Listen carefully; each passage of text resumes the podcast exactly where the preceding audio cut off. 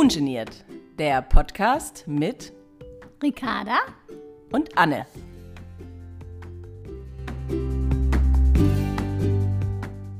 Hallo ihr Lieben, freut uns, dass wir euch noch nicht verschreckt haben. In der letzten Folge haben wir darüber gesprochen, wie behinderte Kinder lernen. Heute sprechen wir eher über die Eltern und wie sie sich selbst stärken können, wenn es Herausforderungen im Alltag gibt. Und ich habe mir übrigens sagen lassen, dass das ja durchaus nicht nur bei Eltern mit behinderten Kindern Thema ist, sondern auch bei Eltern mit gesunden Kindern. Der Familienalltag wird ja in den modernen Zeiten eher anspruchsvoller ähm, zu organisieren. Kind, Beruf, Partnerschaft, das muss alles erstmal gewuppt werden. Und dann sollte man natürlich auch noch richtig schön aussehen auf Instagram und Co. Das war mir natürlich ganz arg wichtig. Ja, natürlich. Ja. Vor Diagnose. Ach so. Und danach, Dann verstehe ich. danach war es völlig wurscht. dann habe ich das gedacht, oh. Gott. Nee, dann dachte ich, ich nehme das jetzt eher her und zeige, hey, unser Leben ist cool, trotzdem. Und spart euch euer Mitleid. Und das geht ganz gut. Ja. Also ich habe ja vor der Diagnose mein Kind nicht so auf Instagram gezeigt und danach dachte ich, nee, komm, wir nutzen diesen Kanal und zeigen, wie unser Leben einfach cool ist. Da müssen wir uns nicht immer so erklären. Und äh, ja, Gott sei Dank gibt es ja auch ab, und zu Filter, ne? Wenn es dann nicht so gut läuft. Dann haue ich einfach einen Filter drauf. Und die sollte es ja eigentlich, wie wir finden, auch im realen Leben geben. Zum Selbstschutz sozusagen. Also lasst uns dann heute doch mal über die Filter reden, die wir uns selbst bauen können, die uns helfen, uns selbst auch manchmal zu schützen, unsere Selbstliebe zu stärken, die ja ganz wichtig ist. Und ganz pragmatisch auch Alltagsoasen zu schaffen. Wie können wir das hinkriegen, dass wir Ruhe in unseren Alltag kriegen, wenn wir die dringend nötig haben? Und also ich hätte das dringend nötig, in vielerlei Hinsicht. Mir hat nämlich vor kurzem der Coach Andrew Bannon, äh, der hat mich auf eine interessante Beobachtung gebracht. Er hat mich nämlich gefragt, was ich tue, wenn ich etwas Ärgerliches erfahre. Und ich dann so, oh, ich will ihm das nicht sagen, aber ich muss es jetzt. Und dann äh, meinte ich, na, ich werde zu einem Vulkan, weil ähm, das sagt zumindest Hannes immer, mein Mann. Und ich lasse es auf jeden Fall raus. Also ich schreie und ich fluche. Und natürlich nicht, wenn Ella im Raum ist. Aber wenn ich es mir eigentlich genau überlege, ich glaube, ich bin die einzige Mutter, die es total cool finden würde, wenn ihr Kind Scheiße sagt. Ja, das glaube ich sofort. Überleg mal, erstes Wort Scheiße. cool. Also bei mir äh, wäre das äh, ein Grund äh, für Luftsprünge. Ja. Äh, ach, übrigens, da will ich dich auch noch was fragen. Das will ich jetzt mit dir heute ausmachen. In Ellas Kommunikations-App, ähm, da gibt es tatsächlich ein Symbol. Also Ella zeigt uns jetzt inzwischen mit einfachen Symbolen, was sie zum Beispiel möchte. Und da gibt es auch tatsächlich ein Symbol.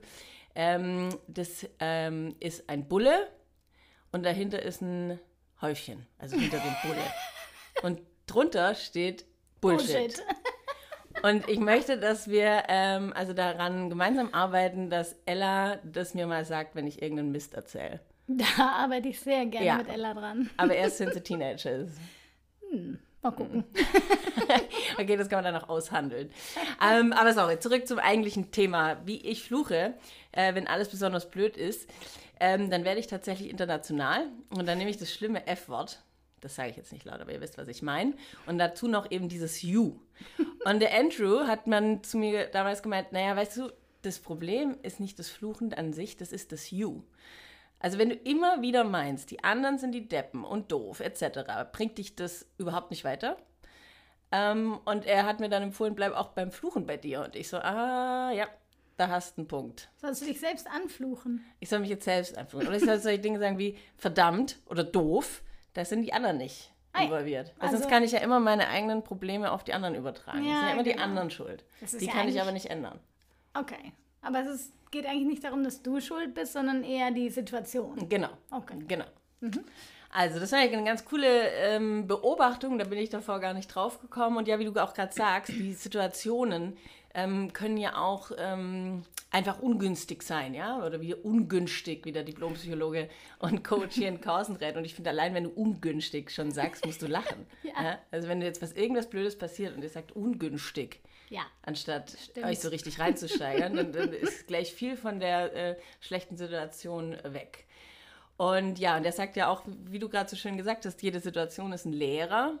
Und wenn man das übt, also dass die anderen weniger in deinem Denken vorkommen und alles Negative etwas Positives hat, ja, weil es einfach Erfahrung bedeutet, ist es wirklich, finde ich, spannend zu beobachten, wie man sich verändert. Man verliert an negativen Gefühlen, man ist ausgeglichen, ausgeglichener und ich spüre dann auch wieder mehr Kontrolle. Mhm. Ähm, weil ja, wie, ja, die anderen kannst du nicht ändern, aber du kannst dich selbst ändern. Und das Ganze muss man aber feste üben, wie ich bei mir sehe. Ähm, aber bis die Veränderung dann wirklich spürbar ist. Aber da kann man ja dann, Achtung, mal wieder ein Autobeispiel. Wir müssen, finde ich, in oh, jede Podcast-Folge irgendwas mit einem Auto. Also wir haben das mal angefangen uh, und dann uh, machen wir Auto, das. Auto. ähm, also üben wir das Fluchen im Ich-Kontext erstmal im Auto. Weil das belästigt dann auch während, äh, dessen, ähm, während des Lernprozesses weniger die anderen. Also wenn du allein im Auto bist? Äh, ja. Mhm. Oder halt mit Ella. Oder mit Ella. Ja, weil da, die darf ja dann fluchen. Die darf, ja dann, das, die darf das ja, ja lernen, ja. ja. Ähm, ja, was äh, fällst du denn so allgemein vom Fluchen? Und äh, welche anderen Tipps hast du, um Stress zu handeln und ähm, ja, dich auf Herausforderungen vorzubereiten? Ähm, ja, also Fluchen finde ich super. das hilft auf jeden Fall. Ich mache das auch, das befreit, das macht Luft. Ähm, und ich fluche tatsächlich auch am liebsten im Auto. Ich habe nämlich keinerlei Geduld mit dem gesamten Rest aller Verkehrsteilnehmer. Ich fluche situationsabhängig auch in verschiedenen Sprachen. Ja, weil du kannst nämlich verschiedene Sprachen. Ja, das ist ein Vorteil. Niederländisch, Englisch und Deutsch. Und Jano, mein ähm, Verlobter, hat halt schon festgestellt, nur wenn ich wirklich böse bin, fluche ich in Deutsch. Achtung, Achtung. ah, nee, sag ich jetzt nicht. Ähm, also, genau. Also an, an sich finde ich Fluchen top. ich finde die Idee mit dem ungünstig auch super. Ähm, ich sage auch gern mal, das ist jetzt suboptimal. Denn unser Unterbewusstsein versteht keinen Spaß oder Ironie. Ähm, es nimmt die Dinge einfach so an, wie wir es ihm vorgeben. Wenn wir also eine schlimme Situation bewusst herunterspielen, dann kann sich unser Gehirn und somit auch wir uns viel schneller beruhigen. Und dann kann man schneller auf entweder Problemlösung oder Akzeptanz umschalten. Selbstliebe ist ein sehr interessantes Thema, denn ich habe immer so das Gefühl, dass viele Mamas, also vor allem Mamas, sagen, wenn es meiner Familie gut geht, dann geht es mir auch gut. Ich brauche mich also nicht weiter um mich selbst zu kümmern. Außerdem habe ich da eh keine Zeit für. Aber das geht meiner Meinung nach am Punkt vorbei, denn Selbstliebe ist das ehrliche Annehmen des Ist-Zustandes. Also mit sich selbst zufrieden sein, sich selbst lieben, wie man eben ist. Meine Haare, meine Oberschenkel oder meine Autowut sind eher suboptimal oder ungünstig. Aber das weiß ich und ich habe eigentlich kein großes Interesse oder Motivation, dafür dran zu ändern. Daher akzeptiere ich das und bin eigentlich völlig okay damit, dass es so ist. Ähm, merkst du, dass wenn es dir gut geht, es deiner Familie auch gut geht? Und was passiert, wenn es dir mal schlecht geht? Du kannst ja schlecht sagen, ich lege mich mal eine Runde aufs Ohr. es sei denn, du hast einen flexiblen Betreuer in der Nähe. Ja, also auf jeden Fall. Ella ist äh, unfassbar empathisch und sie merkt sofort, ob ich gut oder schlecht drauf bin. Das ist unfassbar. Das sagen auch ihre Therapeuten. Äh, wenn die morgens zum Beispiel mit dem äh, falschen Bein aufstehen und wissen, sie haben gleich Ella, dann denken sie, oh Mist, sie wird es gleich merken. die, St die Stunde wird nicht einfach. Also sie ist sozusagen ein Stimmungsbarometer. Und erstaunlicherweise bin ich aber auch, seitdem sie da ist, viel weniger schlecht drauf. Also zumindest überlege ich mir vor dem schlecht drauf sein, ob das Problem es wert ist. Mhm. Und dass ich manchmal auch gar nicht schlecht drauf sein kann, ist natürlich auch so eine Sache, weil ja nun mal da ein Kind da ist und das, um das ich mich kümmern muss. Mhm. Und das finde ich aber auch irgendwo positiv, denn es reguliert. Ähm, aber manche Tage sind natürlich auch echt einfach zum Davonrennen. Da können, glaube ich, auch andere Mütter ein Lied von singen. Denn wenn du einfach nicht krank sein kannst, obwohl du es bist, oder weil Dinge erledigt werden müssen und du einfach nicht dazu kommst, Ah, das macht mich wahnsinnig. Da bin ich auch immer noch so dann am meisten am Hadern, äh, wenn ich irgendwie nicht meine Struktur so durchbringen kann, weil ich nicht funktioniere oder das System nicht funktioniert und alles. Ähm, ja, aber tatsächlich durch einen tollen Zufall haben wir wenige Wochen nach unserem Umzug ähm, eine tolle Frau kennengelernt, die Elisabeth, und ähm, sie hat selbst drei erwachsene Kinder und die kümmert sich liebevoll zweimal die Woche um Ella. Und äh, können, dann können wir zum Beispiel, oder Hannes und ich, auch mal am Wochenende sogar zu zweit was machen und dann nimmt sie Ella.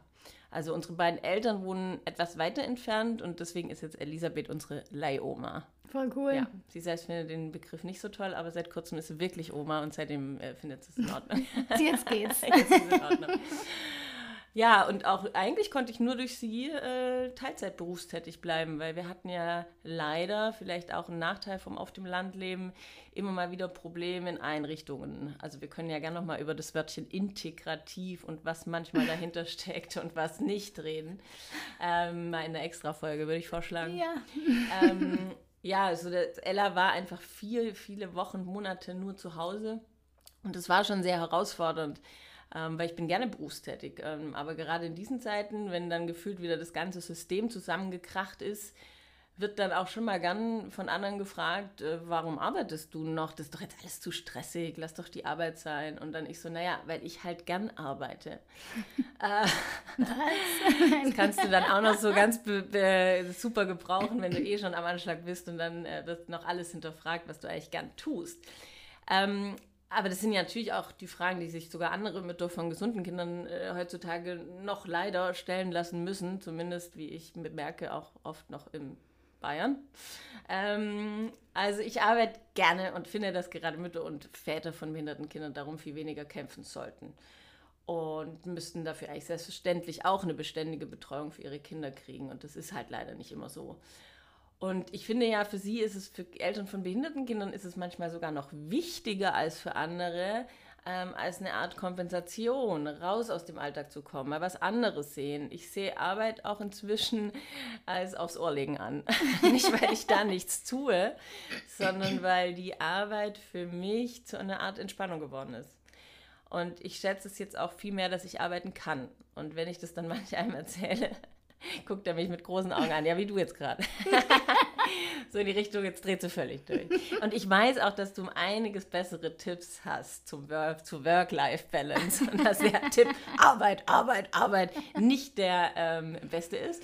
Ähm, aber ähm, ja, ich glaube, eine, eine Sache, über die wir noch äh, tatsächlich reden können, ähm, ist, dass man öfters vielleicht auch, um sich auch sozusagen selbst zu schützen, Nein sagen sollte.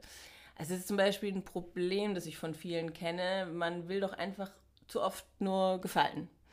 Und äh, was meinst du? Kann man sagen, dass Selbstliebe und Selbstschutz auch manchmal etwas damit zu tun hat, sich zu wehren? Also auch Nein zu sagen? Ich habe vor kurzem die Erfahrung gemacht, dass nach einem Vorfall mit Ella in einer Einrichtung ich gemerkt habe, ich fühle mich jetzt komplett ohnmächtig, ähm, aber auch irgendwie kraftlos. Ich habe es dann trotzdem irgendwie gemeinsam mit meinem Mann geschafft, dass wir uns gewehrt haben. Und tatsächlich, es war hart, aber ich habe mich danach viel, viel besser gefühlt. Auch wenn ich äh, natürlich ein bisschen Federn gelassen habe, aber weil ich ja tatsächlich gerade keine Zeit hatte, keine Energie, keine Kraft zum Wehren. Aber als ich es dann getan hatte, dann war ich wahnsinnig froh. Was meinst du dazu? Ja, also sich gegen Ungerechtigkeiten wehren und für sich selbst einzustehen, ähm, wozu auch Nein sagen gehört, hat alles mit Selbstliebe und Selbstschutz zu tun. Also Hut ab, dass ihr das gemacht habt und dass ihr ja für euch für euch eingesetzt habt. Ich glaube, das ist ganz, ganz wichtig. Ähm, ich glaube, dass Selbstliebe manchmal mit Egoismus oder Narzissmus verwechselt wird. Das ist aber schade, da Selbstliebe gerade für Eltern mit Kindern mit Behinderung super wichtig ist. Warum betone ich es gerade auf die Eltern? Ähm, wenn man sich selbst liebt, hat das enorme Vorteile. Zum Beispiel ist man von der Anerkennung anderer nicht mehr abhängig, um sich in seinem Tun und Lassen gut zu fühlen, zum Beispiel. Das ist so wichtig, gerade wenn man die Blicke anderer wieder einmal heiß auf seinem Rücken spürt, die sich manchmal sicher auch wie Dolche anfühlen können. Ja. Wenn die Selbstliebe stark ist, hat man eben keine Angst, die Anerkennung der anderen zu verlieren. Also kannst du auch ruhig sagen, was du für richtig hältst. du kannst dir gegenüber also authentisch bleiben. Du musst dich auch nicht für Fehler oder Misserfolge vor dir selbst rechtfertigen. Es ist okay. Du bist trotzdem okay. Ja. Also ich denke, ich muss dann auch noch ein bisschen an meiner Selbstliebe arbeiten, weil wir reden erstaunlich viel über noch die Blicke im Supermarkt etc. Ne? Ja, das ja, hat, ja. hatten wir in den letzten Folgen auch schon. Mhm. Aber das ist ja eben das äh, Schöne, dass man im Gespräch auch immer mal wieder merkt, ähm, die Dinge, an denen man eben auch noch äh, arbeiten muss. Ähm, ich finde es manchmal ein bisschen schwierig, äh, diesen schmalen Grat zwischen die anderen nicht zu sehr in dein Leben zu lassen, also unter, wie zum Beispiel mein Beispiel beim Fluchen, ähm, aber auch mit den Blicken, aber auch einzustehen ähm, und das Nein sagen zu lernen. Das denke ich übrigens, haben Eltern von gesunden Kindern vielleicht häufig auch dazu bestehen. Der, der schmale Unterschied ist vielleicht, dass die Eltern von behinderten Kindern oftmals noch mehr um eine Art Normalität kämpfen müssen. Und das, finde ich, macht etwas mit deiner Würde. Also mhm. dieser stetige Kampf. Und ich glaube, das ist auch das manchmal zum Thema Selbstliebe, wo ich dann manchmal merke, ich, ich zweifle, glaube ich, auch manchmal mehr an mir, weil ich schon manchmal sehr, sehr viel kämpfen muss, um etwas eigentlich vermeintlich Normales. Mhm. Und manchmal ist es auch schon komisch, spüre ich sogar schon mal eine gewisse unterbewusste Angst. So, wann passiert schon wieder? Wann muss mein Kind wieder gehen oder darf nicht dabei sein? Ja. Und dabei hasse ich das, so Angst zu haben. Und äh, ja, wir sind ja auch nicht sowas wie eine Lebensgruppe 2 oder ein Leben minus 2.0, äh, sondern, oder gehören diesem Leben minus 2.0 an, die derzeit, das kann ja jedem passieren, ne? Jeder ja. kann morgen aufwachen und es ist anders. Ja? Es kann ein Unfall sein, es kann eine Krankheit sein. Ähm, klingt blöd, ist aber so. Mhm. Und ja, das ehrlich gesagt, ja, wie ich schon sagte, das beeinflusst meine Selbstliebe und ist für mich manchmal dann schwierig, dann nicht verunsichert zu sein. Ja. Ken ja. Kennst du solche Erfahrungen auch von anderen Eltern? Du arbeitest ja eben viel mit Eltern von behinderten Kindern zusammen. Und wenn ja, hast du eine Idee, wie man da besser umgehen kann? Mhm. Also ich selbst kann absolut nicht sagen, dass ich mir vorstellen kann, wie schwierig das sein muss. Denn das kann ich nicht und auch niemand, der nicht in der gleichen Situation ist, kann das. Ähm, ich glaube sicher, dass Eltern von neurotypischen Kindern auch viel vergleichen mit den anderen, in Anführungsstrichen, und bestimmt auch Schwierigkeiten haben, Nein zu sagen. Ob nun gegenüber ihrer Kinder oder Menschen, die mal wieder etwas von einem wollen. Also im Endeffekt Nein sagen, weil es für sie selbst als Person besser wäre. Also ist es übrigens auch mit dem Ja sagen. Darf mein Kind heute mal 10 oder 20 Minuten mehr Medienzeit, weil ich gerade eine Pause brauche? Aber das ist wieder ein anderes Thema. Ja, ja, ja, ja, ja. Machen wir nochmal. ähm, dennoch, Eltern mit Kindern mit Behinderung vergleichen mit den anderen in Anführungsstrichen natürlich auf einem ganz anderen Niveau. Weil sie in der Minderheit sind, kann sich das schnell sehr einsam anfühlen. Das Ausgegrenztsein passiert leider ja schon von ganz alleine.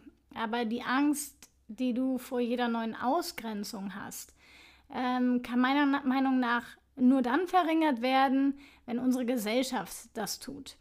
Denn es ist nicht schwer, Menschen oder Kinder mit Behinderungen zumindest zu versuchen mit einzubinden oder mitzunehmen und, und das ist ganz, ganz wichtig, gleichwertig zu behandeln. Wenn Ella beispielsweise in einer Sportgruppe wäre, der Sportverein ist eigentlich nie inklusiv gewesen, möchte es aber sein. Der Coach bemüht sich total, Ella in die Gruppe einzubinden und mitspielen oder mitwirken zu lassen. Nach einigen Wochen stellt er aber fest, dass es schwierig ist und schaut sich um nach jemandem, der Ella während der Gruppen, äh, des Gruppensports begleiten kann. Er legt für Ella zum Beispiel Matten oder Medizinbälle hin, sodass sie sich ab und zu ihren Input holen kann, um sich wieder konzentrieren zu können. Er verkürzt vielleicht einige Spiele, sodass Ella es schafft, ganze Spiele durchzuhalten, etc. pp. Dann ist Ella vielleicht bei einigen Spielen nicht dabei, weil sie das nicht schafft. Äh, sie zieht sich noch immer manchmal allein zurück aber ist doch dabei. Also hat der Coach alles versucht, um Ella so gut wie möglich vollwertig einzubinden und hat das vielleicht nicht komplett, aber bis zu einem bestimmten Grad geschafft. Dann wärst du ja nicht böse, weil Ella vielleicht nicht alles mitmachen kann, oder? Ne, überhaupt nicht. Also ich äh, hatte tatsächlich auch übrigens so eine Erfahrung in unserem Wohnort. Ähm, wir sind in eine normale Kindersportgruppe ähm, gegangen und die Sportlehrerin war total offen, hat uns immer freundlich begrüßt, uns integriert, sich informiert. Ähm, wegen ihr bin ich immer gerne hingegangen. Also das, man sieht ja schon, das kommt viel auf die Menschen an, die solche Gruppen leiten. Mhm. Und dadurch kam, wurden dann zum Beispiel auch die Blicke der anderen Mütter weniger, weil die Sportlehrerin fand es ja cool, dass wir da sind. Also gut, die ist ja, die sagt ja hier an. Und äh, aber leider dann wurde die Gruppe immer größer und dann wird es natürlich auch schwieriger. Mhm. Denn du musst die Bedingungen natürlich schon auch manchmal dann anpassen und dann ja, wurden irgendwie mussten wir, habe ich dann immer gemerkt, und umso mehr noch dazukommen, umso wieder müssen wir uns neu erklären. Und ja, hat dann tatsächlich auch irgendwie genervt, ähm, aber ja, und es waren dann einfach zu viele Menschen für Ella. Ja. Und ich glaube, es müsste tatsächlich integrative Sportgruppen geben, die etwas kleiner sind. Also ich soll ja hier auch nicht immer nur um mich als Mutter gehen. Wenn die genervt ist, ist sie genervt, damit muss sie selber mit umgehen. Aber muss man immer vergessen. Ne?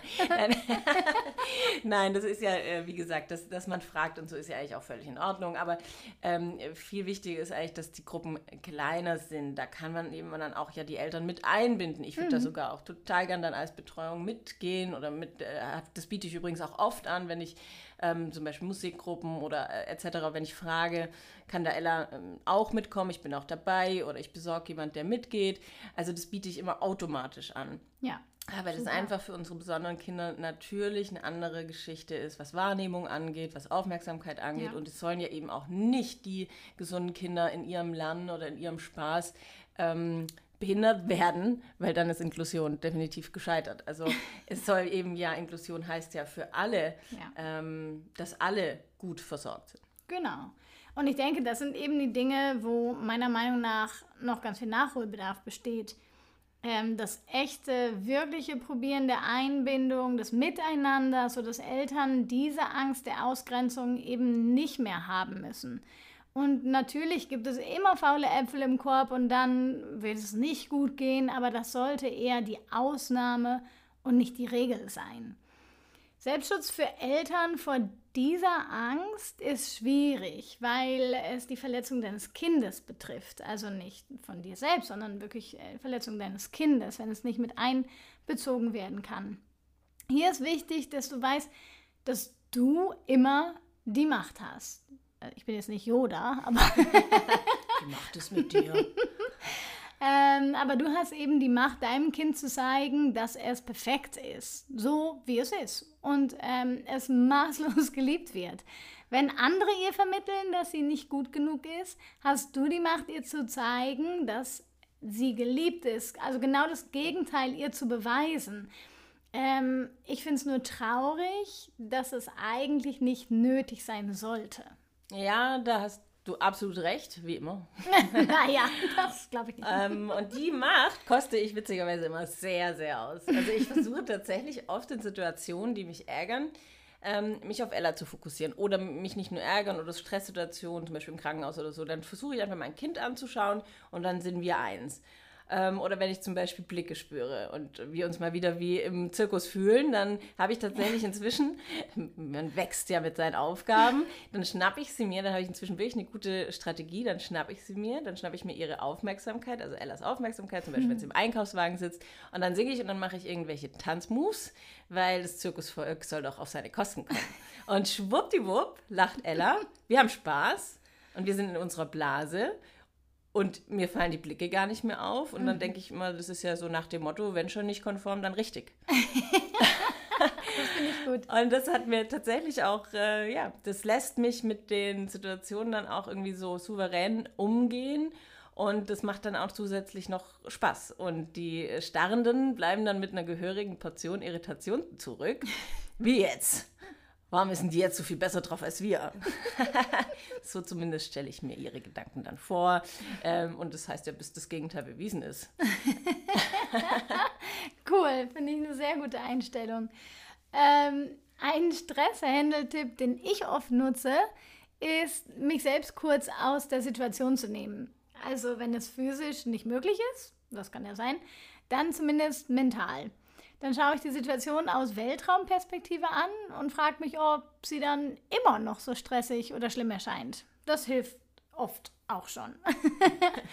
Äh, teilweise nutze ich aber auch die äh, Worst-Case-Szenario-Strategie, zu Deutsch Wurst-Käse-Szenario. Kleiner Scherz. also, also, was ist das Allerschlimmste, was passieren kann?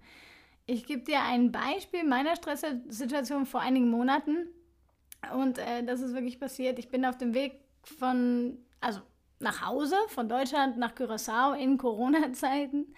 Ich warte auf meinen Anschlussflug von Hamburg nach Amsterdam und der wird 20 Minuten vor Boarding gecancelt. Es ist schon relativ spät abends und ähm, am nächsten Morgen um 9 Uhr habe ich einen Termin für den super beliebten PCR-Test. Also, eine Nacht in Hamburg bleiben und am nächsten Tag fliegen ist keine Option. Ansonsten bekomme ich meinen Flieger nach Curaçao nicht. Meine Optionen laufen durch den Kopf. Zug, Mietwagen, Taxi, Laufen. sind knapp 500 Kilometer. Also laufen viele relativ schnell raus. Du schaffst vieles, aber das nicht. Nein, das ist meine Kondition.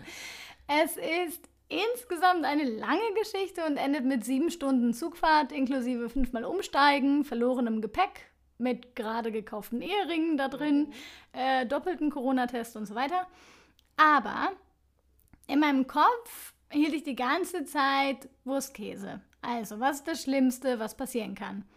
Ich verpasse den letzten Zug. Also, das war echt ätzend, weil an jeder Station war es der letzte Zug und einmal hatte ich nur eine Minute zum Umsteigen. Das war echt blöd.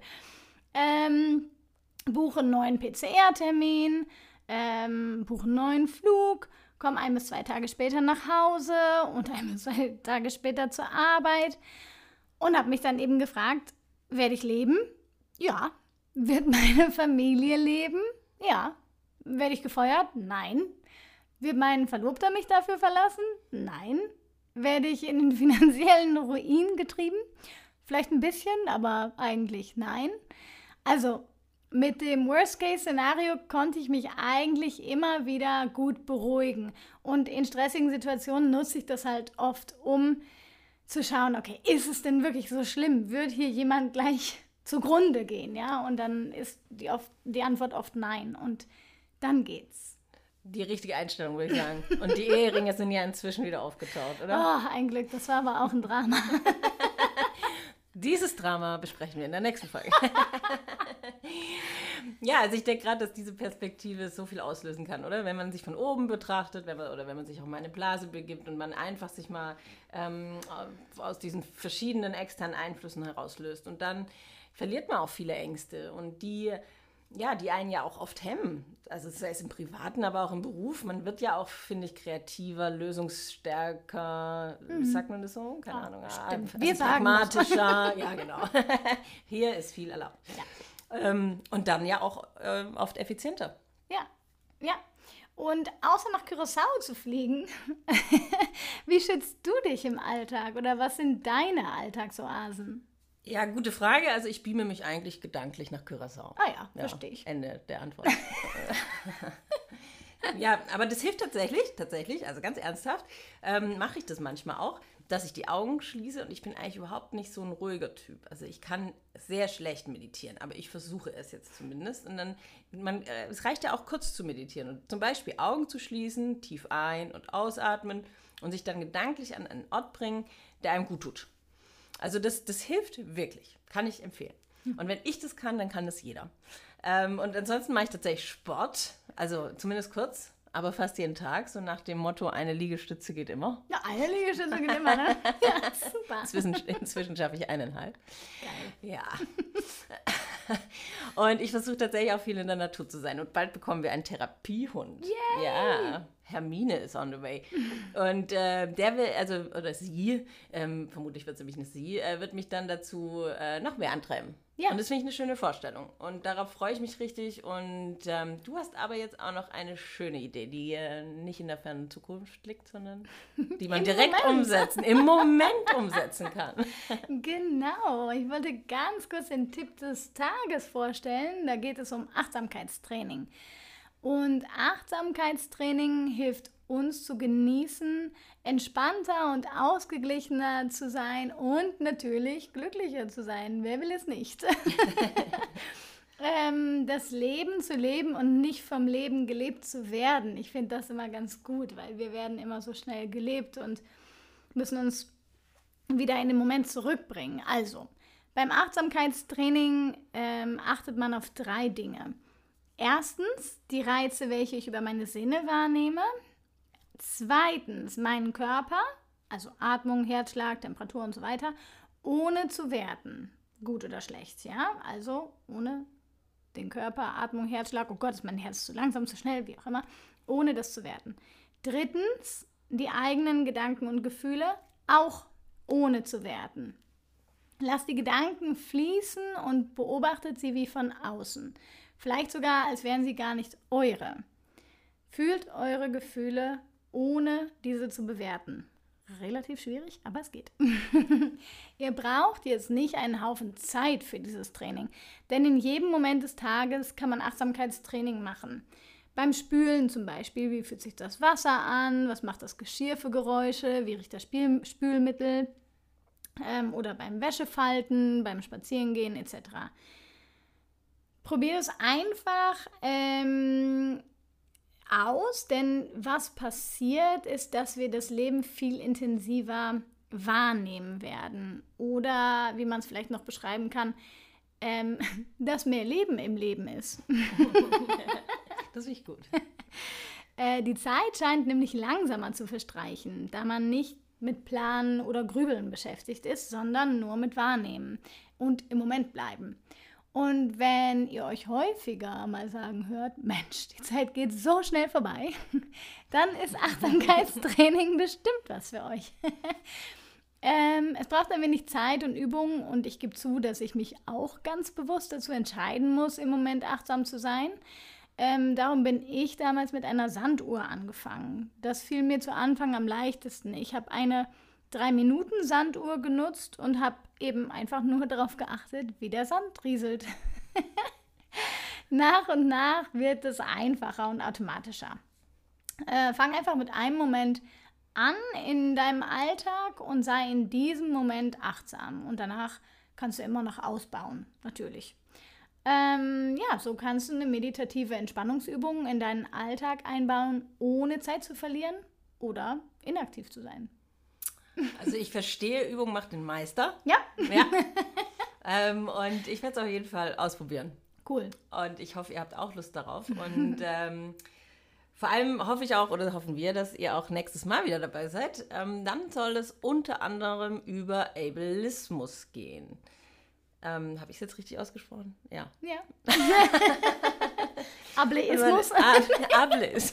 Also wir werden das Nein, noch üben. Ableismus. Äh, Ableismus. Und wenn, ähm, es ist an Englischen angelehnt, deswegen äh, hast, hat das so ein bisschen Zungenbrecher-Fähigkeiten. Ähm, und äh, ja, tatsächlich werden auch manche so jetzt fragen, ähm, wie, hä, was ist es? Oder wie mein lieber Mann mich vor kurzem dann äh, angeschaut hat und als ich diesen Begriff genannt habe und er so als Bayer so, was, was hast du gesagt? ähm, also äh, für alle Hannes da draußen, ähm, Ableismus. Ja. Ich habe schon wieder falsch gesagt. Nein. Nee? Beschreibt die Diskriminierung von Menschen mit Behinderung, indem Menschen an bestimmten Fähigkeiten laufen, sehen, sozial interagieren, gemessen und auf ihre Beeinträchtigung, Beeinträchtigung reduziert werden. Und äh, wir möchten zum einen über Begrifflichkeiten sprechen, werden Sie bis dahin auch noch üben. Und äh, was diese bedeuten und was auch praktisch dahinter steckt, beziehungsweise sollte. Also das heißt, wie wird eigentlich über Behinderte gesprochen? Und ist es okay, dass ich nun Behinderte sage? Oder welche Beschreibungen sind eigentlich in Ordnung? Und zwar nicht für die Mehrheit, sondern für die, um die es eigentlich geht. Und wird eigentlich sogar zu viel über sie gesprochen als mit ihnen? Oder werden sie auch in den Medien abgebildet? Wie wird über sie berichtet? Und überhaupt werden sie gefragt, wenn etwas geschieht, was sie betrifft? Mhm. Und ja, sollten wir überhaupt über sie sprechen, ohne dass sie am Tisch sitzen? Also viel Stoff zum Diskutieren. Und es sind in letzter Zeit wirklich viele neue Begriffe aufgetaucht, wo man noch nie gehört hat. Also wie ihr merkt, ich auch nicht, obwohl ich tatsächlich ja viel äh, damit zu tun haben sollte. Und ja, wir würden uns freuen, wenn ihr da wieder dabei seid und ihr gemeinsam mit uns dieses Thema erörtert. Genau, ja, würden wir uns sehr freuen. Und ja, dann schauen wir oder hören wir uns in der nächsten Podcast-Folge von Ungeniert. Wir freuen uns. Tschüss!